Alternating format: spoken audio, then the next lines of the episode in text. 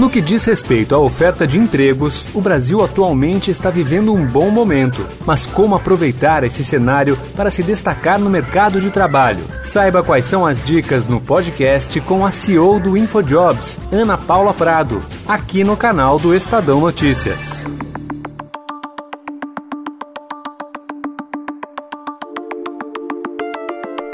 Mensalão, petrolão, rachadinhas, pastores do MEC, pagamento de imóveis com dinheiro vivo e orçamento secreto. Esses temas, que estão diretamente ligados à corrupção, devem ficar cada vez mais frequentes nas campanhas eleitorais. Jair Bolsonaro saiu na frente e tem adotado essa estratégia de relembrar os crimes cometidos contra o dinheiro público nas gestões petistas. O objetivo, é claro, é minar a superioridade de Lula nas pesquisas. Uma amostra disso foi o debate realizado na Band TV. Ainda bem que a natureza criou esse monstro do coronavírus. Que moral tu tem para falar de mim, o ex-presidiário? Tá nenhuma moral. Ao mesmo tempo, parece que o candidato do PT não se sente à vontade em responder sobre o tema. Tanto no debate como na sabatina ao Jornal Nacional, Lula tentou atribuir a descoberta dos crimes em seu governo ao aumento da fiscalização proporcionada por ele. Primeiro, a corrupção, ela só aparece quando você permite que ela seja investigada.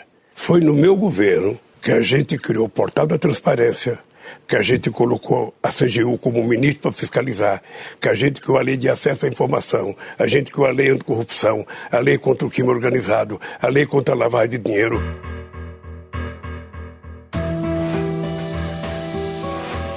Fato é que os dois mais bem posicionados nas pesquisas eleitorais têm teto de vidro, e isso é constantemente relembrado pelos outros candidatos. É deprimente um país como o nosso ficar discutindo quem é mais corrupto. Nós precisamos banir a corrupção, é uma prostração moral que todos eles fizeram, um modelo de governança política, se transformar a presidência da República em testa de ferro de roubalheira. Seu partido, um corrupto confesso, e esse mundo lindo que o senhor fala só existe na propaganda eleitoral do senhor. O Brasil precisa mudar e mudar de verdade para valer. Triste o Brasil que tem que escolher entre o escândalo do petrolão e do mensalão do PT e o escândalo de corrupção da educação e do orçamento secreto do atual governo. A campanha de Bolsonaro já sinalizou que deve insistir nas acusações de corrupção contra Lula. A ideia é instaurar o clima de antipetismo que foi o ingrediente principal para a eleição do atual presidente em 2018. Vamos fuzilar a petralhada aqui do Acre?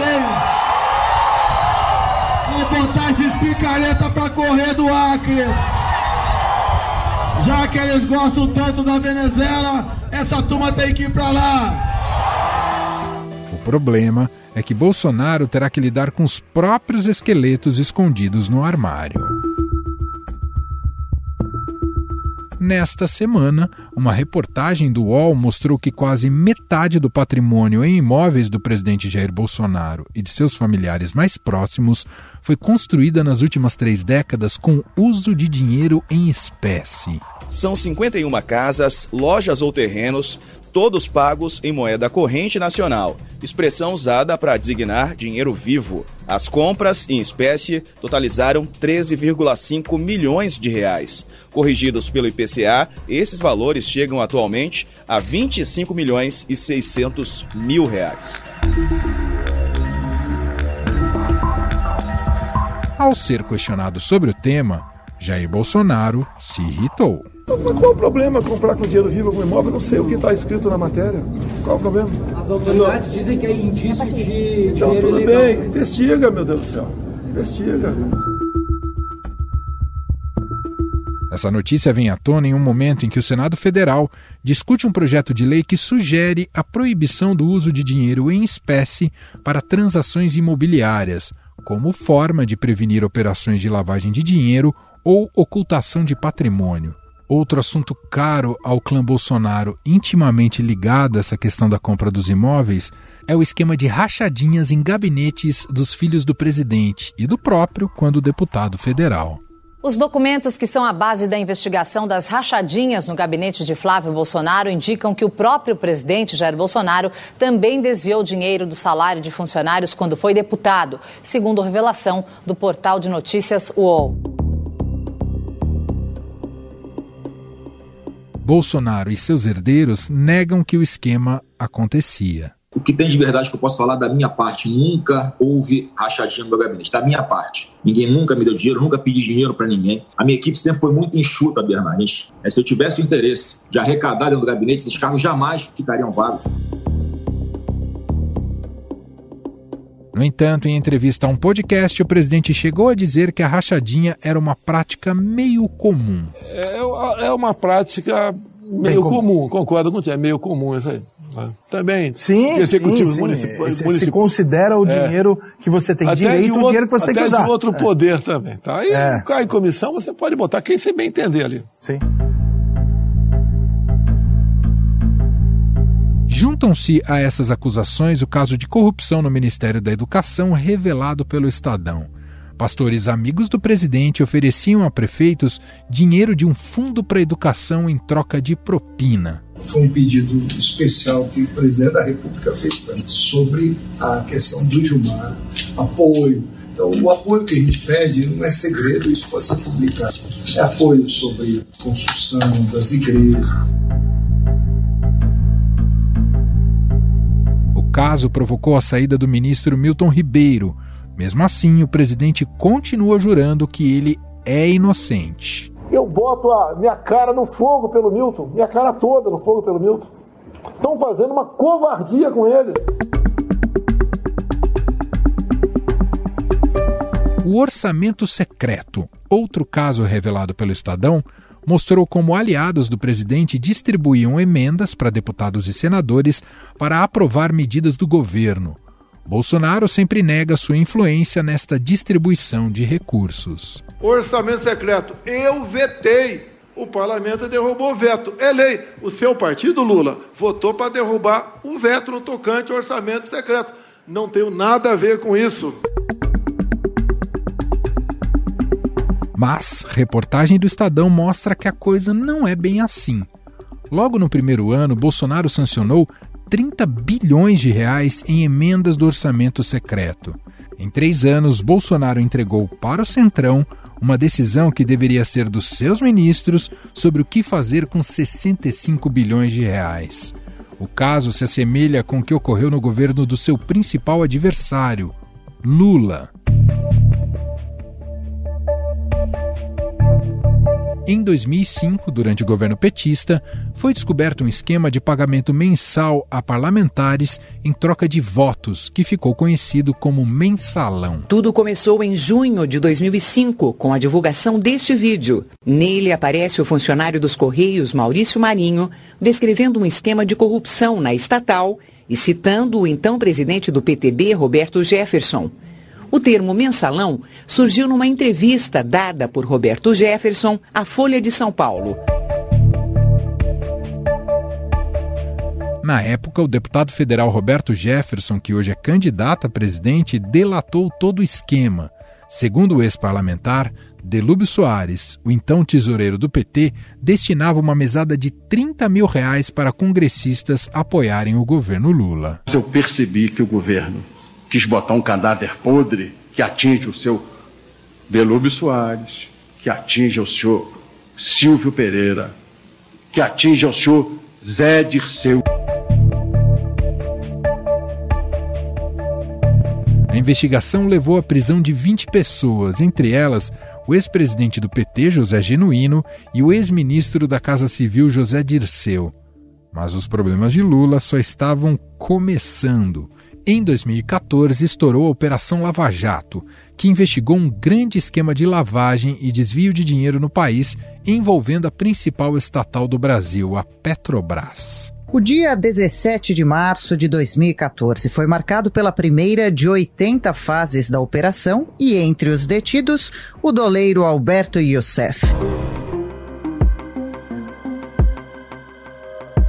Durante os governos Lula e Dilma, o esquema envolvia cobrança de propinas de empreiteiras em troca de contratos e regalias com a administração pública. O esquema tinha como beneficiários políticos, partidos e funcionários da estatal. Com a ferramenta da delação premiada, os investigados acusaram o ex-presidente Lula de ser conivente com o que acontecia na Petrobras. Dessas Não, todos sabiam. Todos quem? Todos do partido, desde o presidente do, do partido, tesoureiro, secretário, deputados, senadores, todos sabiam que isso ocorria. O presidente Lula, ele era conhecido como chefe, era chamado como chefe, grande chefe, Nine, ou esse movimento com, com a mão.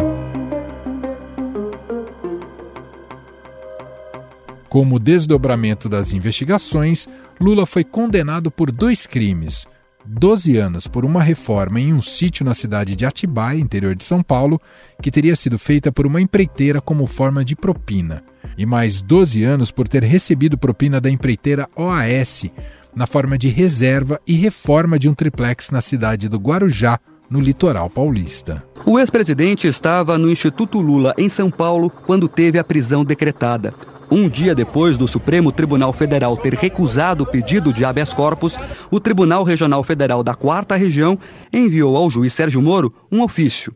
No documento, o tribunal diz que, tendo em vista a condenação em segunda instância em 24 de janeiro e também a rejeição dos embargos declaratórios, resta aos três condenados o cumprimento de penas privativas de liberdade. No entanto, em 2021, o ministro Edson Fachin do Supremo Tribunal Federal anulou quatro processos movidos contra o ex-presidente na 13ª Vara Federal de Curitiba. Com isso, Lula foi solto e pôde se candidatar para concorrer às eleições presidenciais deste ano. Queridos companheiros, vocês não têm dimensão do significado de eu estar aqui junto com vocês.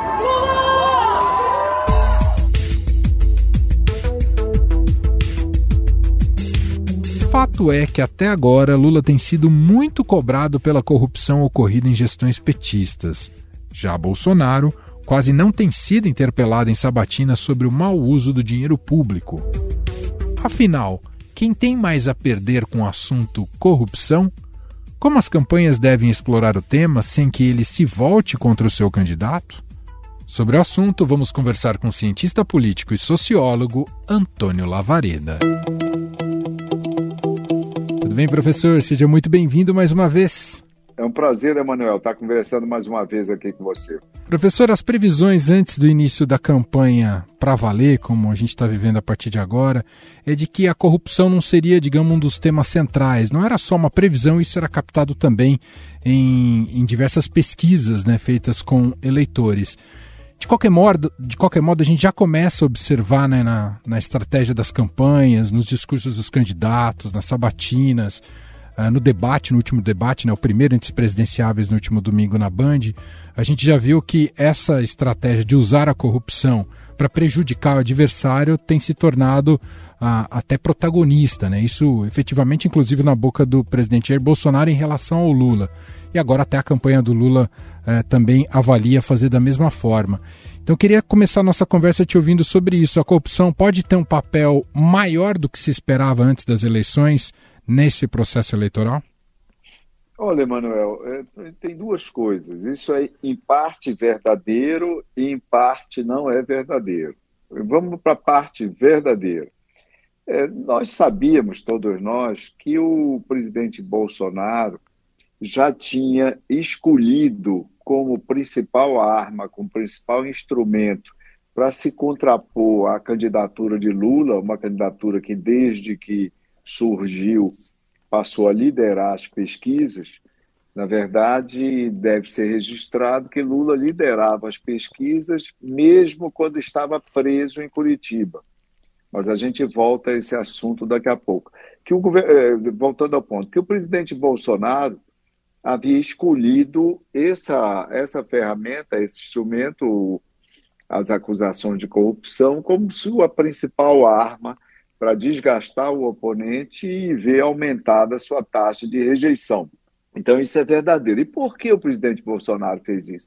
Porque ele dispõe de pesquisas que mostram que o principal fator é, que justifica a rejeição ao ex-presidente Lula é esse: é a sua, o seu envolvimento, é, pelo menos alegado, e que foi alvo da Operação Lava Jato, com atividades que foram caracterizadas como atos, gestos, ações de corrupção no processo que ele foi submetido na, na vara de Curitiba.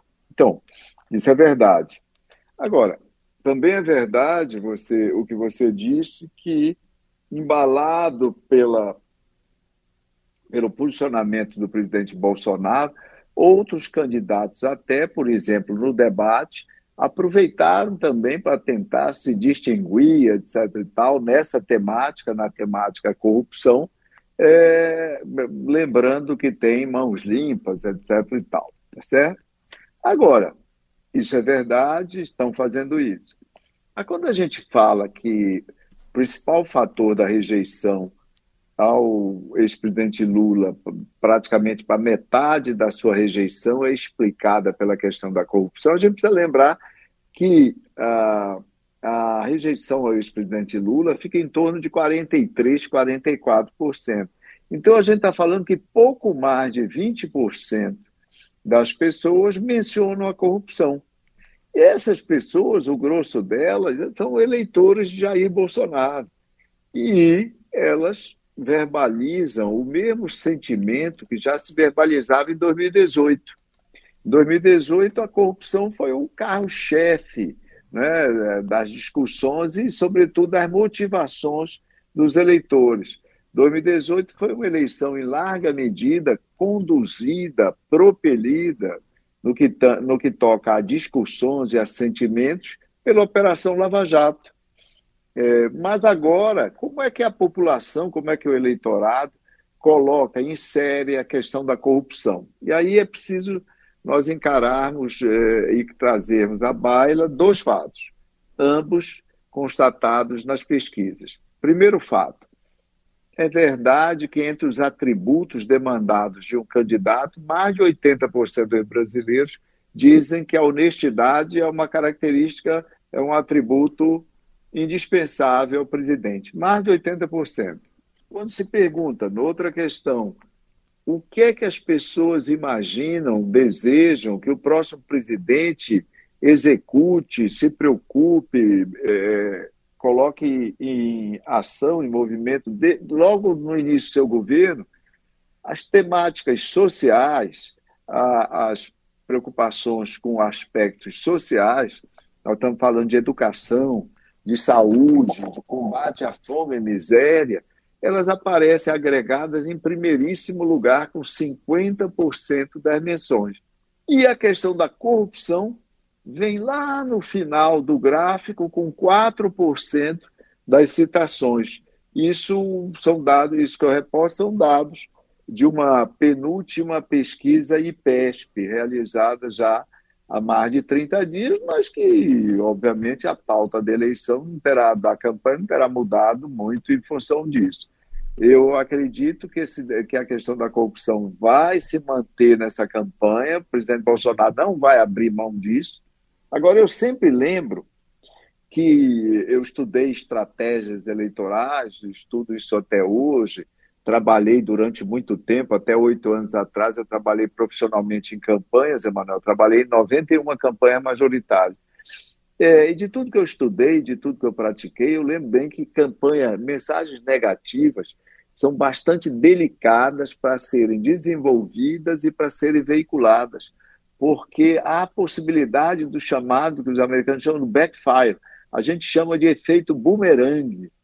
Então, é preciso que a campanha do presidente Bolsonaro, provavelmente eles devem estar atentos a isso. Isso pode terminar é, machucando de alguma forma, se caso a campanha do ex-presidente Lula consiga retorquir, consiga contra-atacar isso Nesse sentido, não te estranha que até aqui, né, a gente teve uma reportagem importante, né, que revelou a questão da compra dos imóveis ali pelo clã Bolsonaro.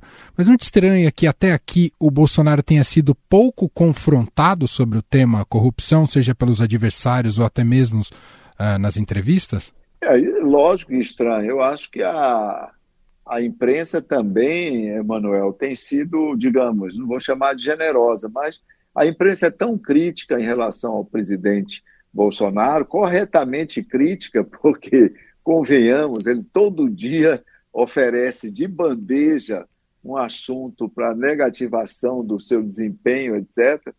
Mas, nesse aspecto corrupção, a imprensa se limitou até agora a repercutir é, dados, etc. e tal, levantados, na verdade, pelo Ministério Público, entendeu? Está faltando jornalismo investigativo, no meu entendimento, para aprofundar algumas questões que são algumas dúvidas que ficam. Por exemplo, 50% dos imóveis adquiridos com dinheiro vivo. De onde é que vem esse dinheiro vivo, etc. e tal? Mas o fato é que, vamos agora encarar isso do ponto de vista é, técnico. A questão da corrupção foi absolutamente prevalecente na conjuntura de 2018, porque tínhamos uma crise econômica, tínhamos a Operação Lava Jato, e boa parte da população vendo crise econômica, empobrecimento naturalmente do país, queda do PIB, dificuldade, elevação do desemprego, dificuldades, dificuldades maiores para a qualidade de vida, para a manutenção é, das pessoas, etc. E ao mesmo tempo, de outro lado, corrupção, roubalheira, etc estabelecia um nexo de causalidade irresistível. Ou seja, é essa corrupção que está prejudicando o desenvolvimento do país, que está tirando comida do prato das pessoas. Essa a corrupção era a questão central nessa quadra, central, porque ela aparecia, inclusive, como eu já mencionei, como variável explicativa né, do processo de crise econômica, embora uma coisa e outra não tenham relação, como nós sabemos. Mas então 2022 é uma eleição diferente.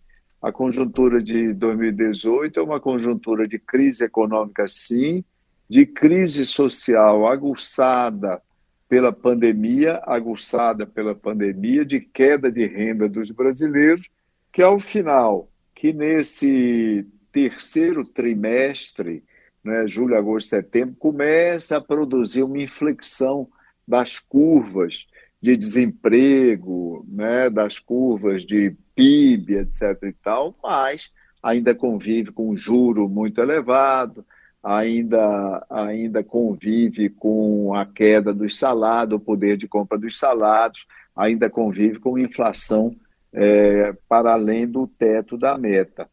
E a corrupção tem o espaço que teve em 2018 esse discurso centrado apenas em corrupção, esse ano não apresentará resultados né, tão expressivos como apresentou em 2018. Entendi. Mas, obviamente, não é uma coisa que tenha desaparecido, até porque é um fenômeno internacional. Em todo o mundo, a preocupação com a corrupção tem crescido nos últimos anos, mas no Brasil teve um pico em 2018 e isso depois foi substancialmente reduzido. Uma das dificuldades do presidente Bolsonaro, quando ele imagina confrontar-se com Lula nessa dimensão, é exatamente essa.